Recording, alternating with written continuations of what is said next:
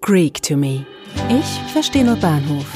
Redewendungen und Sprichwörter auf Englisch und Deutsch.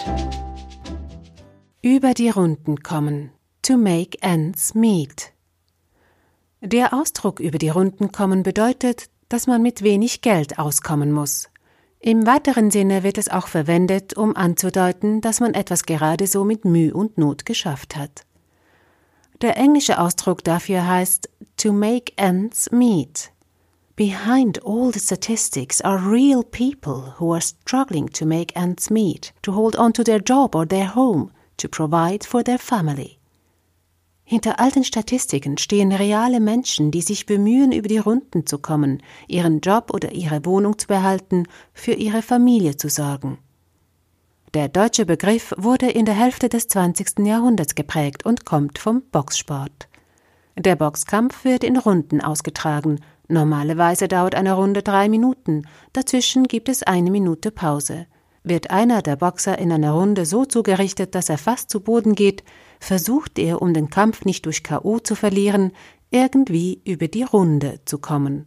Hat er das geschafft, kann er in der einen Minute erstmal Luft für die nächste Runde holen. Das Bild eines mit allerletzter Kraft und Mühe über die Runden kommenden Boxers ist zu einer Metapher für die ungeheuren Anstrengungen geworden, eine schwierige Situation, meist wirtschaftlicher Natur, knapp gemeistert zu haben. So fand die Wendung über die Runden kommen Einzug in unseren Sprachgebrauch. Im Englischen ist die Herkunft des Idioms nicht sicher. Schriftlich belegt ist der Ausdruck seit 1661 in Thomas Fuller's History of the Worthies of England. Worldly wealth he cared not for, desiring only to make both ends meet, and for that little that leapt over, he gave it to pious uses. Übersetzt heißt es, aus weltlichem Reichtum machte er sich nichts, solange beide Enden sich trafen, Falls etwas überlappte, so brauchte er es für fromme Zwecke. Eine Theorie besagt, dass mit den Enden die beiden Kanten eines Stoffstücks gemeint sind, die beim Umhüllen des Körpers zusammengenäht werden sollten.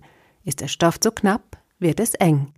Eine andere Theorie geht davon aus, dass das Idiom von der Buchhaltung herrührt. Sind die beiden Enden der Zahlenkolonnen haben und soll Ende Jahr oder Ende Monat auf genau gleicher Höhe, dann treffen sich die beiden Enden und man hat keine Schulden, aber auch kein Geld für Unvorgesehenes.